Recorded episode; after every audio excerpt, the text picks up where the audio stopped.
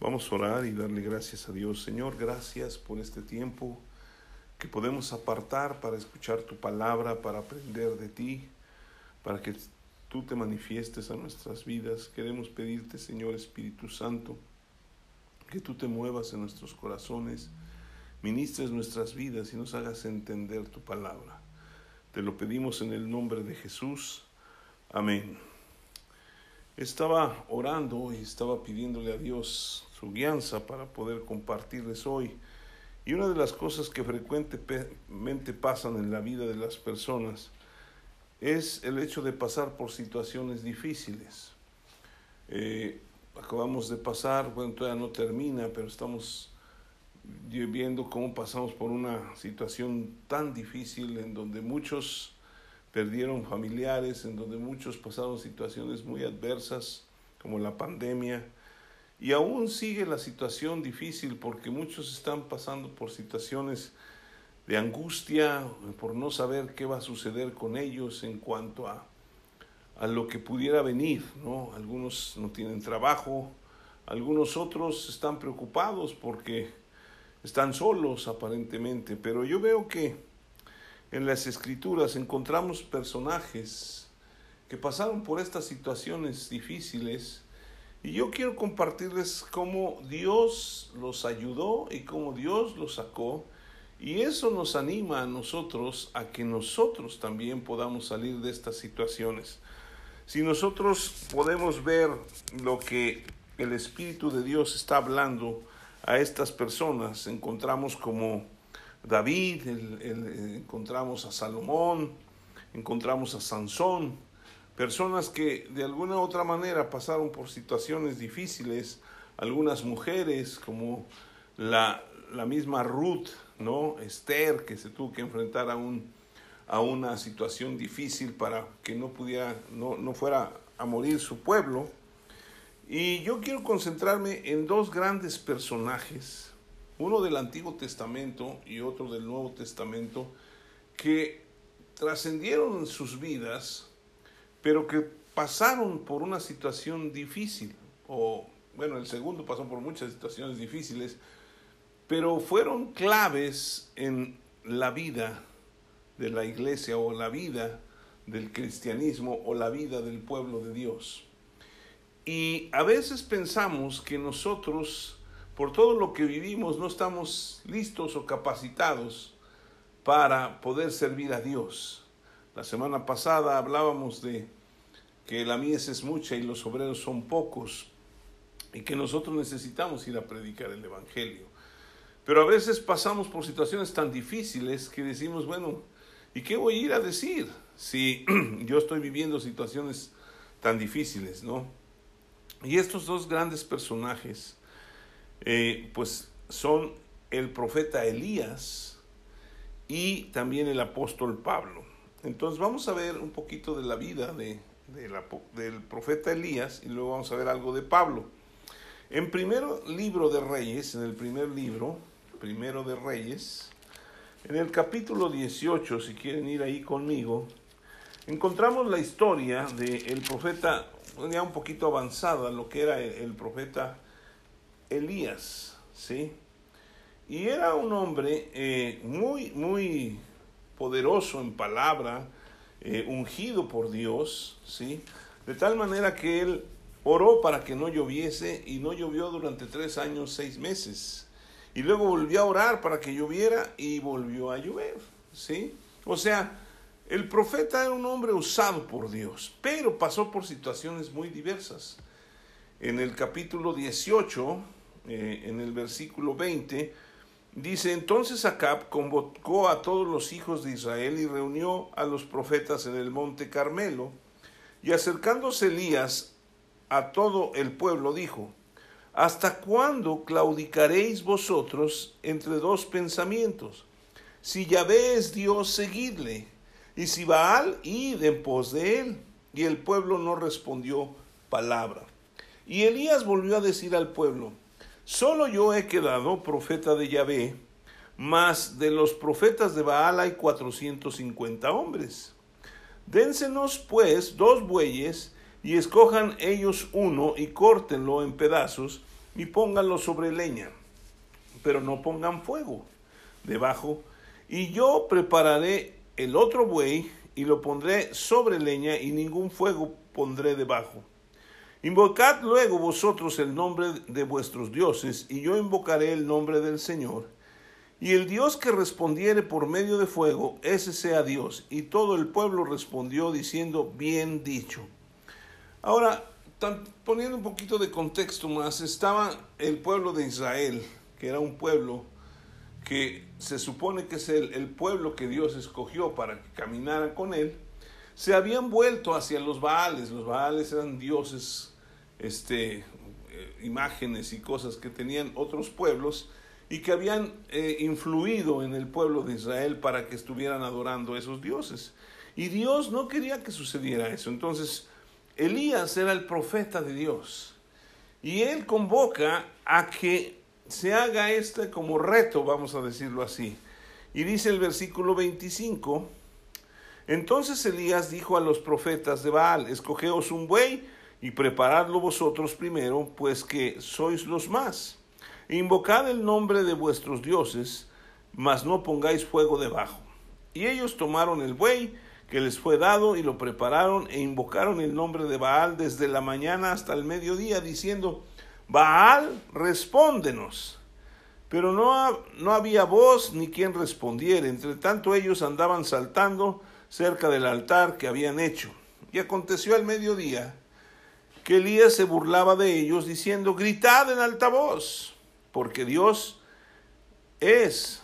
Quizá está meditando o tiene algún trabajo o va de camino, tal vez duerme y hay que despertarle. Y ellos clamaban a grandes voces y se sajaban con cuchillos y con lancetas conforme a su costumbre hasta chorrear la sangre sobre ellos. Pasó el mediodía y ellos siguieron gritando frenéticamente hasta la hora de ofrecer el sacrificio, pero no hubo ninguna voz ni quien respondiese ni escuchase. Entonces dijo Elías a todo el pueblo, acercaos a mí.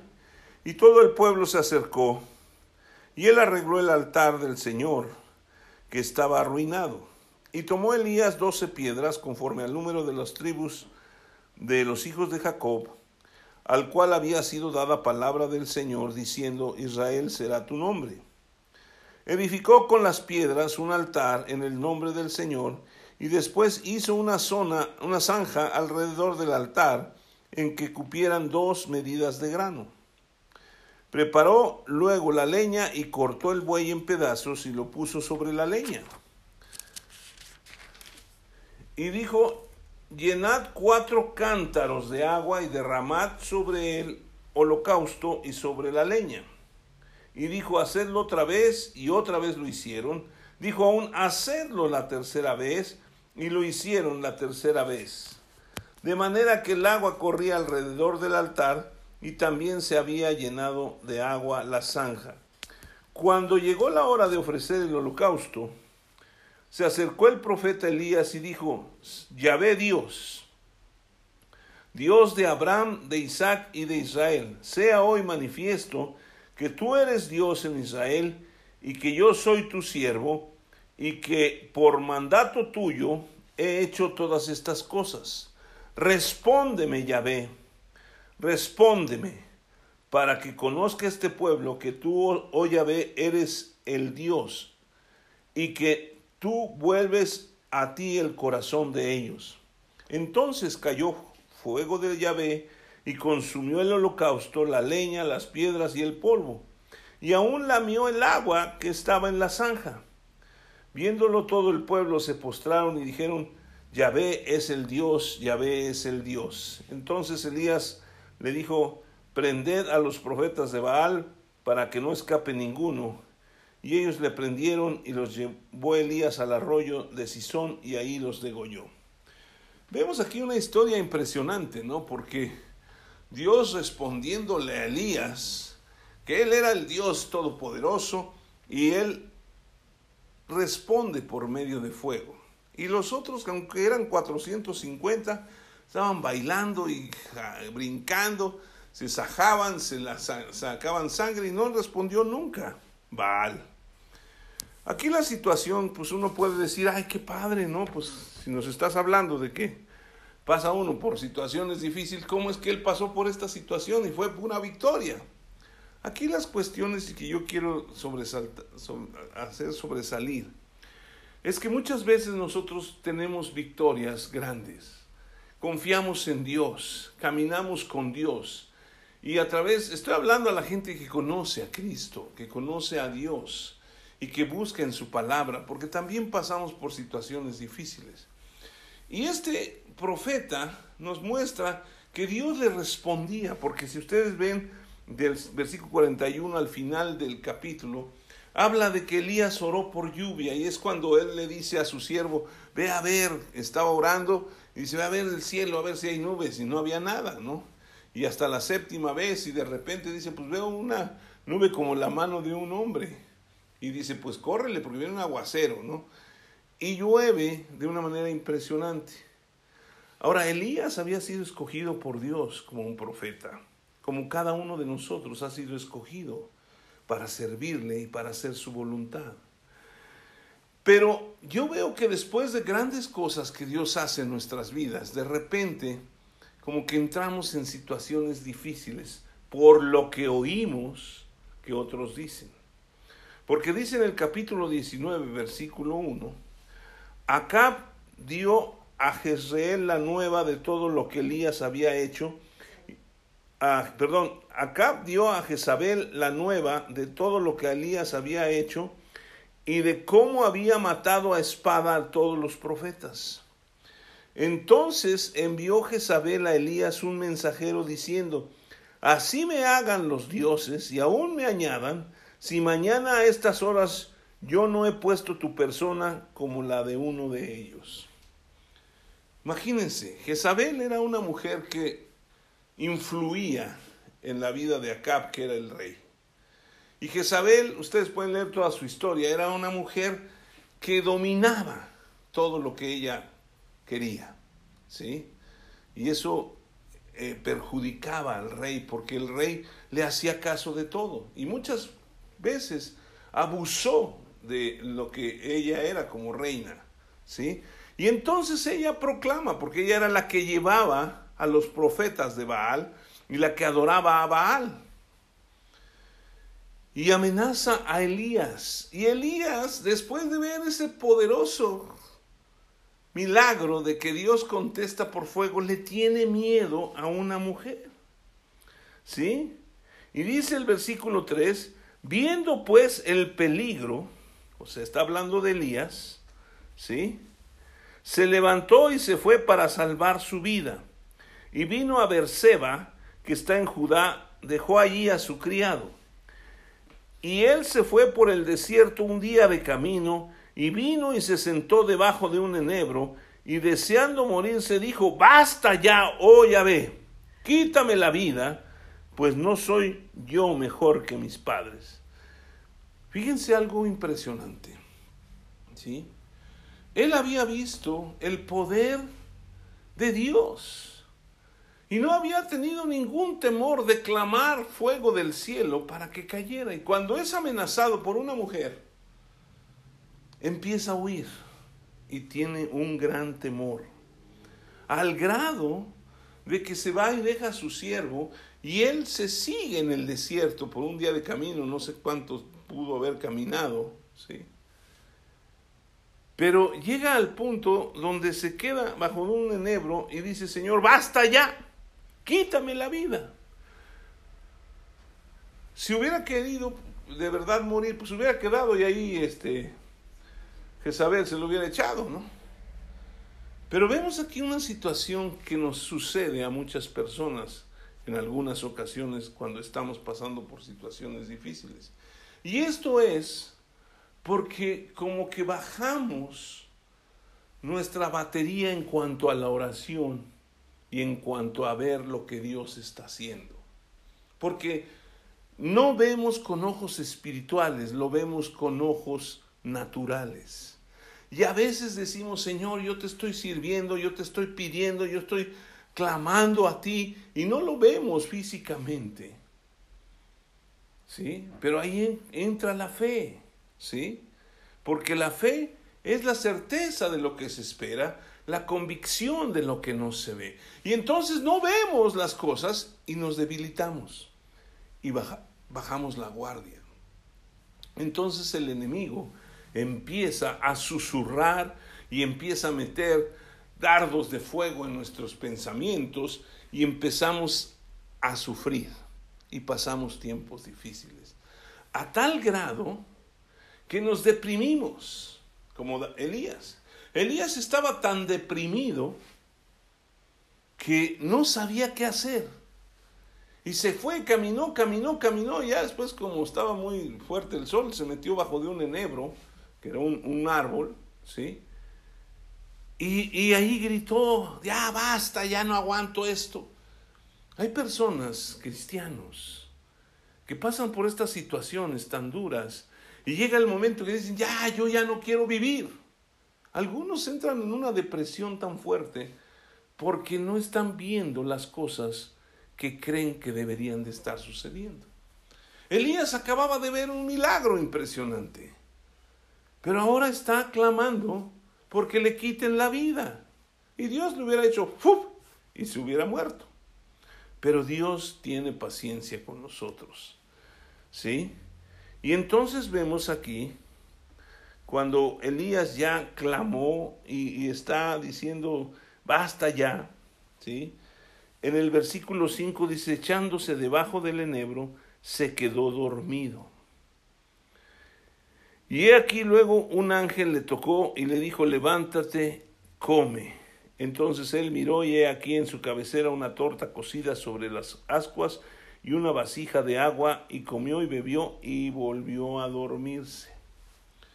Una de las cosas que yo creo que Dios está hablando a nuestras vidas es que cuando nosotros estamos luchando y luchando por alcanzar lo que Dios quiere hacer en nuestras vidas, dejamos de entrar en su reposo.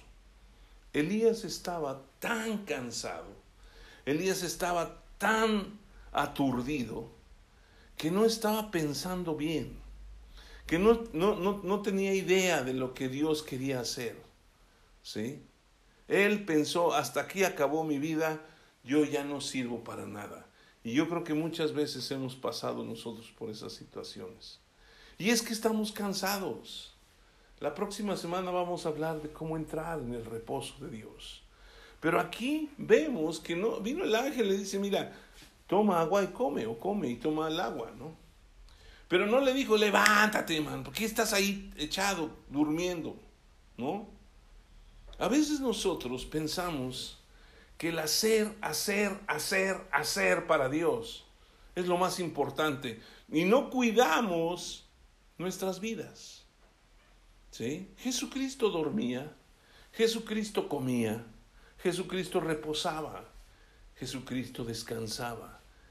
Y hay personas en el cristianismo que piensan que todo es hacer, hacer, hacer. Acuérdense que la ley habla de hacer, pero la gracia habla de recibir, de esperar, de reposar en el Señor.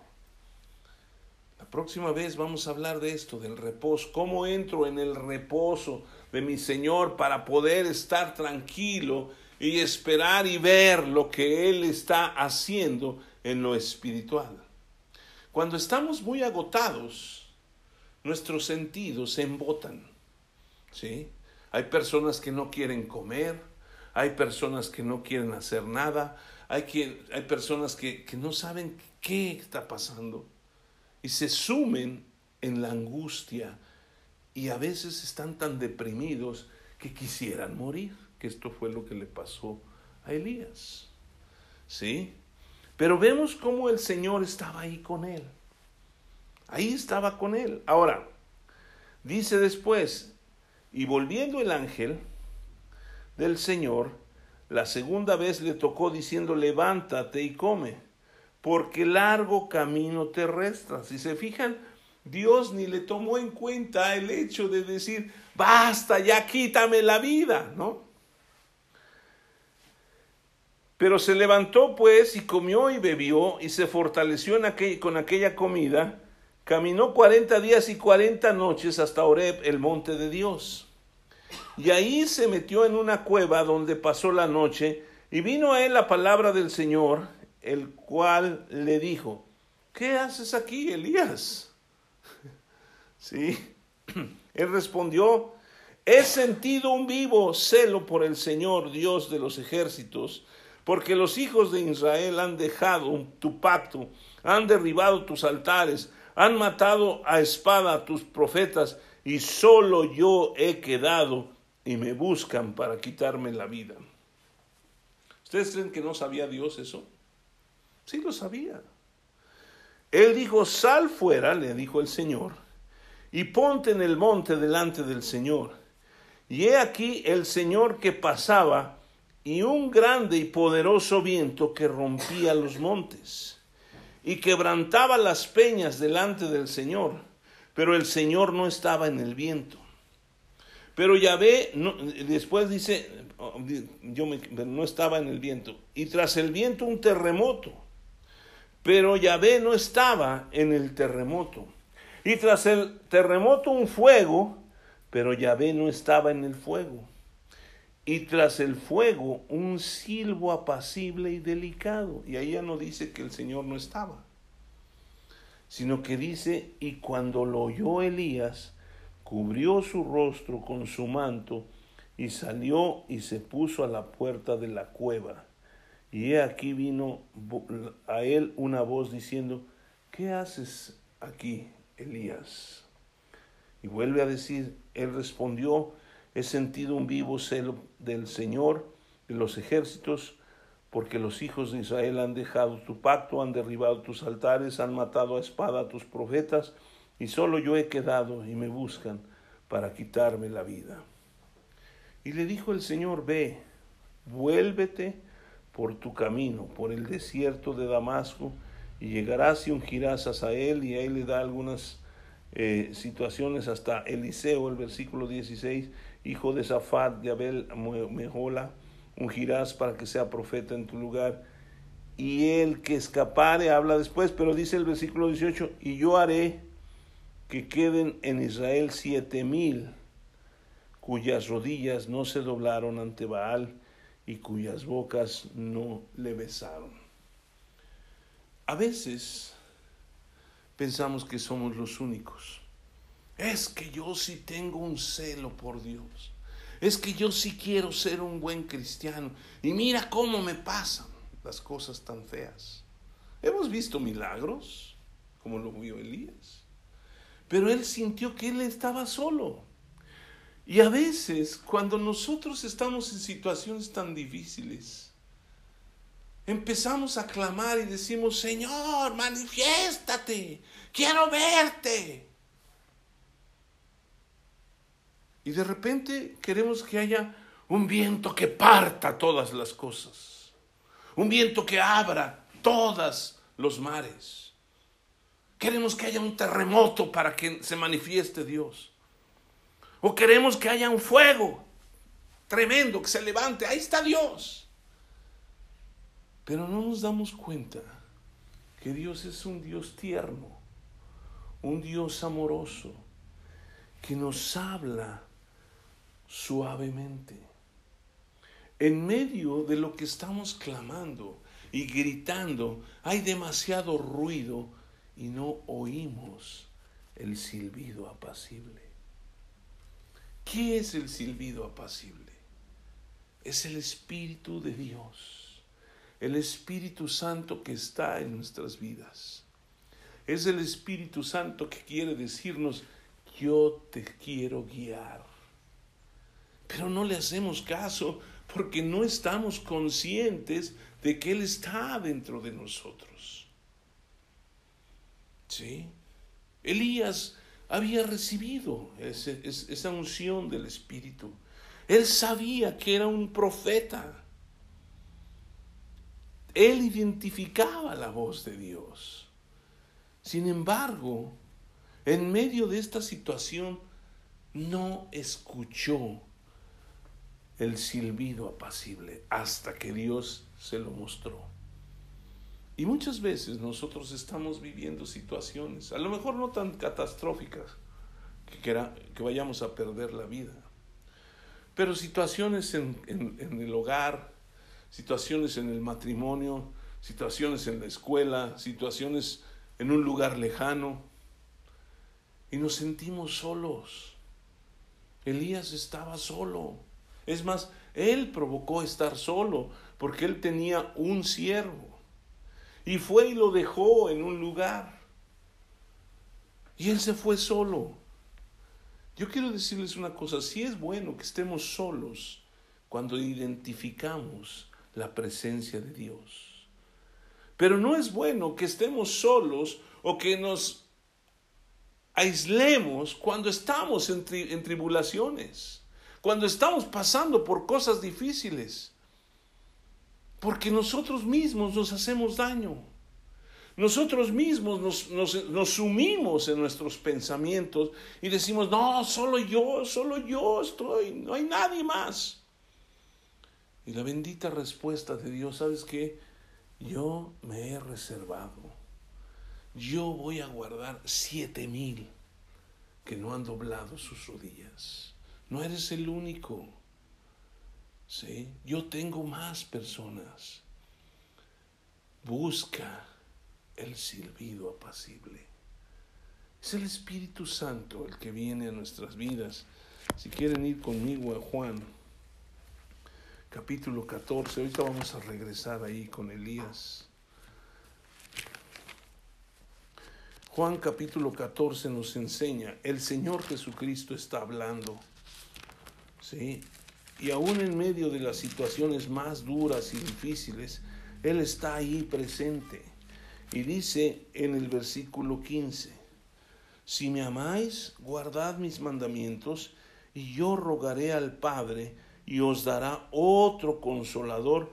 ¿Para qué? Para que esté con ustedes para siempre. Lo que quiero resaltar con estas dos personajes, en medio de situaciones difíciles, es que el Espíritu Santo no se va. Él está con nosotros para siempre. Y luego dice, y el versículo 17, el Espíritu de verdad, al cual el mundo no puede recibir, porque no le... Con... Permítanme, porque me dieron ganas de llorar y se me llenaron los, los ojos. El Espíritu de verdad, el cual el mundo no puede recibir porque no le ve ni le conoce, pero vosotros le conocéis porque mora con vosotros y estará en vosotros. En medio de situaciones muy difíciles, en medio de situaciones desesperadas, tenemos que escuchar el silbido apacible. Porque dice la escritura en el versículo 26, mas el consolador, el Espíritu Santo a quien el Padre enviará en mi nombre, Él os enseñará todas las cosas y os recordará todo lo que os he dicho. Y en el capítulo 16, versículo 13, dice, pero cuando venga el Espíritu de verdad, Él os guiará a toda la verdad porque no hablará por su propia cuenta, sino que hablará todo lo que oyere y os será saber las cosas que habrán de venir. Fíjense qué importante es el Espíritu Santo. Yo soy una persona convencida de que debemos predicar del Espíritu Santo, porque la gente no lo conoce y porque si no se le repite una y otra y otra vez, la gente se olvida del Espíritu Santo. Mucha gente recibe el orar en lenguas, el bautismo en el Espíritu Santo y empiezan a orar en lenguas con gran ímpetu. Pero pasado el tiempo empiezan a dejar de orar. Empiezan a hacer un lado la oración en lenguas. Y eso la Biblia nos enseña que el que ora en lenguas a sí mismo se edifica bueno, Elías no había recibido el don de lenguas, ¿verdad? Pero vemos a Elías sumido en una situación que pensó que ahí terminaba su vida. Pero cuando oyó el silbido apacible, entendió que tenía que regresar, tenía que enfrentar la situación que estaba viviendo y que él era un vencedor. La palabra nos enseña en Romanos 8 que somos más que vencedores por medio de aquel que nos amó. Y nosotros tenemos que aferrarnos a ser victoriosos. Primera de Juan 5, todo, del 1 al 7 más o menos, o al, 6, al 5, habla, o vamos allá si quieren, porque sí es muy importante, porque nos dice la palabra de Dios que somos vencedores. Primera de Juan capítulo 5 versículo 1 dice, todo aquel que cree que Jesús es el Cristo es nacido de Dios y todo aquel que ama al que engendró ama también al que ha sido engendrado por él. En esto conocemos que amamos a los hijos de Dios cuando amamos a Dios y guardamos sus mandamientos. Pues este es el amor de Dios, que sus, guardemos sus mandamientos y sus mandamientos no son gravosos. Porque todo lo que es nacido de Dios, ¿qué dice? Vence al mundo. Y esta es la victoria que ha vencido al mundo, nuestra fe. ¿Quién es el que vence al mundo sino el que cree que Jesús es el Hijo de Dios? Si usted cree que Jesucristo es el Hijo de Dios y lo ha confesado como su Señor y Salvador, usted es vencedor. Y su fe ha vencido al mundo y no hay nada que no pueda vencer por medio de la fe en Jesucristo. Necesitamos apelar al Espíritu Santo, necesitamos en medio de situaciones difíciles, busque ayuda, no se encierre en, en su soledad. La pandemia trajo una soledad impresionante a muchísimas familias. Antes éramos libres de ir y nos y juntábamos con otras personas y aunque no hubiera mucho que comer, compartíamos, pero estábamos juntos y convivíamos. Hoy la gente está ávida de eso. Y la gente también está pasando por situaciones tan duras que no tiene con quién acercarse. El día de hoy estaba hablando en el versículo del, del día acerca del dar que cada uno dé como propuso en su corazón, no con tristeza ni por necesidad, porque Dios ama al dador alegre. Y no se refiere solamente al aspecto económico, que ahí sí lo está hablando así, se refiere también a dar. El mayor dador que hemos conocido es Dios. Porque dice, de tal manera amó Dios al mundo que dio a su propio Hijo. Lo más preciado para Dios, lo dio. Y a veces nosotros necesitamos dar tiempo, a veces tiempo, dinero, a veces un oído que escuche, un, un brazo que abrace, o un hombro, un hombro donde la gente pueda llorar.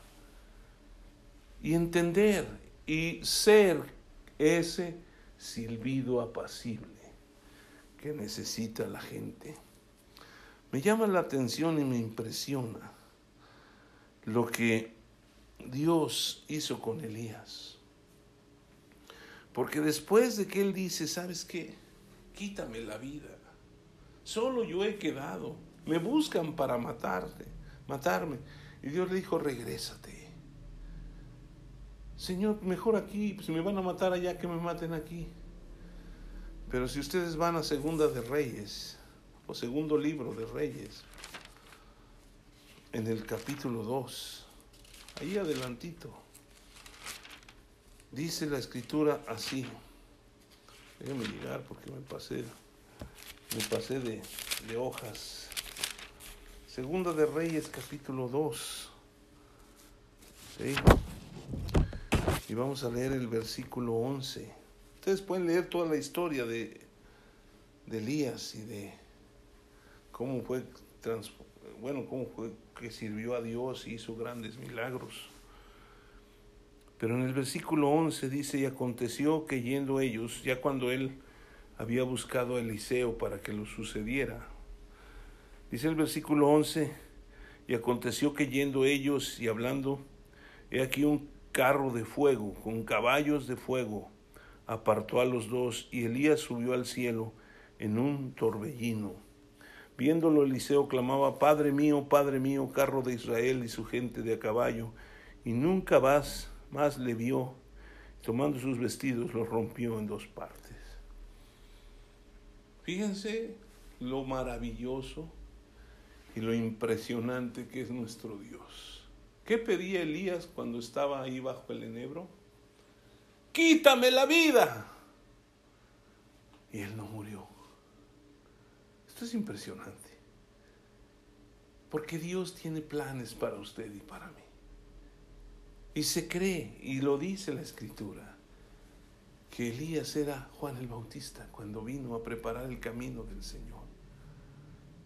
Con todo lo que pasó Elías, uno podía decir, estás desechado. No la haces, mano. Aunque, aunque pides fuego del cielo y cae, de repente ahí vas de chillón. Dios nos conoce. Y usted no sabe el potencial que Dios ha puesto en su vida para que usted le sirva. Pero usted tiene que aprender y entender que el Espíritu de Dios está sobre usted y aprender a ser guiado por el Espíritu Santo. Qué impresionante esta historia. Cuando parecía que todo estaba arruinado, Dios levantó a Elías y lo que pidió Elías no le sucedió. No murió. Gracias Señor. Y luego vemos al apóstol Pablo. ¿Sí? El apóstol Pablo que era un hombre tremendo, ¿sí? Era un hombre bajo de estatura. Por si los que son bajos de estatura son medios tremendos, ¿verdad? Y este cuate era un hombre celoso de Dios. Él creía en Dios. Yo creo que él había leído de, de Elías. Y él consintió, ustedes pueden verlo en el capítulo 8 de los Hechos, en el versículo 1 dice, y Saulo, que es Pablo, consentía en su muerte. Estaba hablando cuando mataron a el primer mártir que conocemos, ¿sí? que era Esteban. Y dice, y Saulo consentía en su muerte.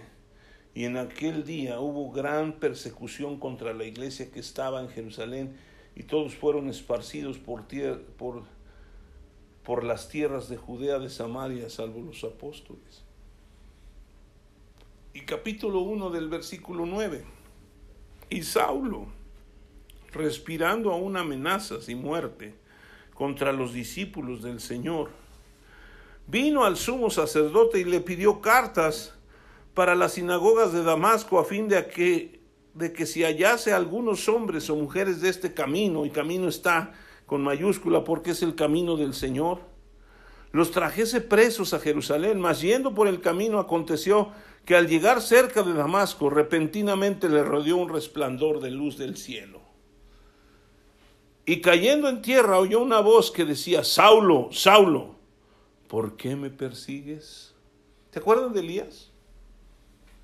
Elías, ¿qué haces aquí? Saulo, ¿por qué me persigues? Él dijo, ¿quién eres, Señor? Y le dijo, yo soy Jesús a quien tú persigues. Dura cosa te es dar cosas contra el aguijón. Él temblando y temeroso dijo, Señor, ¿qué quieres que yo haga? Y el Señor le dijo, levántate, entra en la ciudad y se te dirá lo que debes hacer. Se quedó como ciego, lo tuvieron que llevar. Pero vemos algo similar, ¿sí? Dios haciendo un milagro en su vida. Un hombre que perseguía la iglesia y envía a otro hombre que se llamaba Ananías. Ustedes pueden leer la historia completa más adelante. Pero lo envía para que reciba la vista y el Espíritu Santo. ¿Sí? En el versículo 17, ya que Dios le había hablado a Ananías, fue entonces Ananías y entró en la casa y poniendo sobre las manos, dijo, hermano Saulo, el Señor Jesús que se te apareció en el camino por donde venías, me ha enviado para que recibas la vista y seas lleno del Espíritu Santo. ¿Por qué era lleno del Espíritu Santo? Porque él ya había dicho, ¿quién eres, Señor? Estaba confesando a Jesús como Señor. ¿Qué quieres que yo haga? ¿Sí? Y Pablo, un hombre impresionante, porque fue un hombre que no estuvo a los pies de Jesucristo, no anduvo con Jesús. ¿Sí? Jesús no le enseñó el, el, Evangelio de Jesucristo, sino que este hombre era un hombre que pasaba mucho tiempo en oración, buscando al Señor, y recibió una gran revelación. De hecho, a él le debemos las dos terceras partes del Nuevo Testamento. Él las escribió con una revelación impresionante. ¿Sí? Y cualquiera puede decir, no, pues Pablo es, híjole, hermano, que después ya lo conocemos como Pablo. Este Pablo es buenísimo. Por donde quiera que va, hay milagros y cosas impresionantes. Pero la realidad es que también pasaba por situaciones bien duras. En segunda de Corintios, en el capítulo 11, vemos situaciones difíciles de Pablo. En el capítulo 11, versículo 16, dice, otra vez digo, que nadie me tenga por loco, o de otra manera recibidme como a loco para que yo también me gloríe un poquito, porque le, le, estaban diciendo que había otros que eran mejor que él. ¿no? Y lo que hablo no lo hablo según el Señor, sino como en locura con esta confianza de gloriarme, puesto que muchos se glorían según la carne, también yo me gloriaré. Porque de buena gana toleráis a los necios siendo vosotros cuerdos pues toleráis si alguno os esclaviza, si alguno os devora, si alguno toma lo vuestro, si alguno se enaltece, si alguno os da de bofetadas. Para vergüenza mía lo digo, para eso fuimos demasiado débiles. Pero en lo que otro tenga osadía hablo con locura, también yo tengo osadía. Y empieza a decir, son hebreos, yo también. ¿Son israelitas? Yo también. ¿Son descendientes de Abraham? También yo. ¿Son ministros de Cristo como si estuviera loco? Hablo yo más. En trabajos más abundante, en azotes sin número, en cárceles más, en peligros de muerte. Muchas veces. De los judíos cinco veces he recibido cuarenta azotes menos uno. Tres veces he sido azotado con varas. Una vez apedreado Tres veces he padecido naufragio, una noche, un día he estado como náufrago en el alta mar, en caminos muchas veces, en peligro de ríos, peligros de ladrones, peligros de los de mi nación, peligros de los gentiles, peligros en la ciudad, peligros en el desierto, peligros en el mar, peligros entre los falsos hermanos, en trabajo y fatiga, en muchos desvelos, en hambre y sed, en muchos ayunos, en frío y en desnudez. Y además de otras cosas, lo que sobre mí se agolpa cada día la preocupación por todas las iglesias. ¿Quién enferma y yo no enfermo? ¿A quién se le hace tropezar y yo no me indigno? Si es necesario gloriarme, me gloriaré en lo que es mi debilidad. El Dios y Padre de nuestro Señor Jesucristo, quien es bendito por los siglos, sabe que no miento. En Damasco, el gobernador de la provincia, del rey Aretas guardaba la ciudad de los damasenos para prenderme y fui descolgado del muro en un canasto por una ventana y escapé de sus manos. ¿Siente usted que ha sufrido algo? Aquí tiene un ejemplo, ¿verdad? Pero este hombre era un hombre que deberíamos seguir su ejemplo. De hecho, él llega a decir estas palabras. ¿Sí? Sed imitadores de mí, como yo de Cristo. ¿Qué era lo que movía a Pablo? en su corazón. Era el Espíritu de Dios. Aquel hombre, Ananías, que puso las manos sobre él para que recibiera la vista y fuera lleno del Espíritu Santo, fue clave en su vida. Y él, Pablo nos enseña en 1 Corintios 14, no tienen que ir allá, pero él dice que el que ora en lenguas a sí mismo se edifica. Y luego en el versículo 18 dice, gracias a Dios que hablo en lenguas más que todos ustedes. Pero aún con todo lo que él vivía, con todo lo que él había hecho, con todo lo que había pasado, dice el versículo 1 del capítulo 12, ciertamente no me conviene gloriarme, pero vendré a las visiones y a las revelaciones del Señor. Conozco a un hombre en Cristo que hace 14 años, si en el cuerpo no lo sé, si fuera del cuerpo no lo sé, Dios lo sabe, fue arrebatado hasta el tercer cielo. Y conozco a tal hombre, si en el cuerpo, fuera del cuerpo no lo sé, Dios lo sabe, que fue arrebatado al paraíso donde oyó palabras inefables que no les dado expresar al hombre. De tal hombre me gloriaré, pero de mí mismo en nada me gloriaré, sino en mis debilidades. Él es el hombre que había ido al tercer cielo. Y luego dice, sin embargo, si quisiera gloriarme no sería insensato, porque diría la verdad. Pero lo dejo para que nadie piense de mí más de lo que en mí ve u oye de mí y para que la grandeza de las revelaciones no me exaltase desmedidamente, me fue dado un aguijón en mi carne, un mensajero de Satanás que me abofeté para que no me, enaltezca sobremanera. Respecto a lo cual tres veces le he pedido al le he rogado al Señor que lo quite de mí. Fíjense, un hombre lleno del Espíritu Santo, un hombre siervo de Dios, un hombre que es un ejemplo para todos nosotros. Tenía un aguijón en la carne. Mucha gente piensa que era una enfermedad. Eso es falso, porque Dios no envía enfermedades.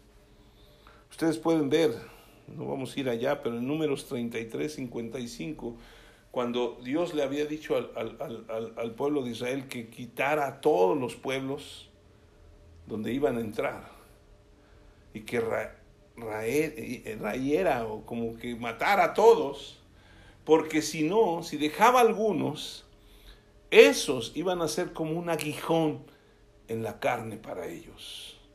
Gente que los iba a estar molesta y molesta al grado de que los podía separar del propósito de Dios. Este era un aguijón, alguien que estaba molestando a Pablo constantemente. Alguien que lo traía ya, ¿sí? Yo creo que le decía, ¿qué onda chaparro? ¿Cómo estás? O algo así, que lo ofendía. Y él oraba y le predicó, yo creo, y el otro no le hacía caso. O no sé si era uno o eran varios. Pero él clamó, clamó. Señor, tres veces te he dicho, quítalo de mí ya. Elías decía, quítame la vida. Versículo 9 dice, y me ha dicho, bástate mi gracia, porque mi poder se perfecciona en la debilidad. Por tanto, de buena gana me gloriaré más en mis debilidades, para que repose sobre mí el poder de Cristo.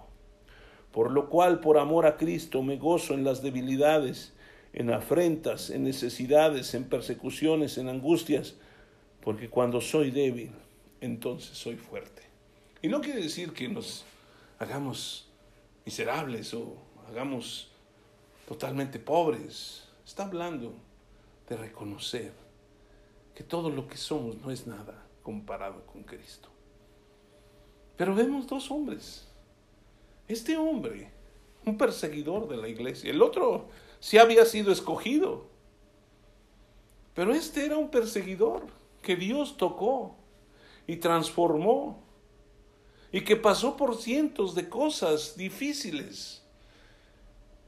pero reconocía algo. Dios estaba con él. El Espíritu Santo lo guiaba. Algunas veces decía, queremos ir a tal lugar, pero el Espíritu nos impide. Oía, oía, oía la voz del Espíritu. Y el Espíritu lo guiaba.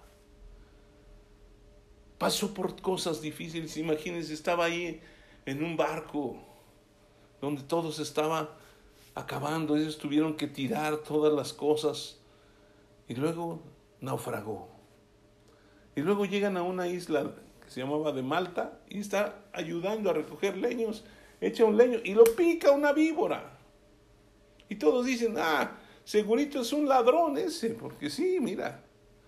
Y todos esperaban que se muriera y no murió. Porque Dios estaba con él. ¿Qué nos enseñan estos dos personajes? Y podríamos hablar de muchos. Que cuando somos débiles, cuando pensamos que ya no podemos, es cuando la fuerza de Dios se levanta. Cuando el poder de Dios se manifiesta. Jesucristo dijo en el libro de los Hechos, en el capítulo 1, ¿sí? Él dijo, recibiréis poder cuando haya venido sobre vosotros el Espíritu Santo. Y me seréis testigos en Jerusalén, en toda Judea, en Samaria y hasta lo último de la tierra. Hechos 1, 8. Me seréis testigos. ¿Sí? Usted es un testigo de Jesucristo. Es una persona que puede llevar el Evangelio a otras personas. Y en su debilidad, en lo que usted no sabe, Dios se manifiesta con todo su poder. Esto lo recibimos por gracia. ¿Sí? Pablo no merecía.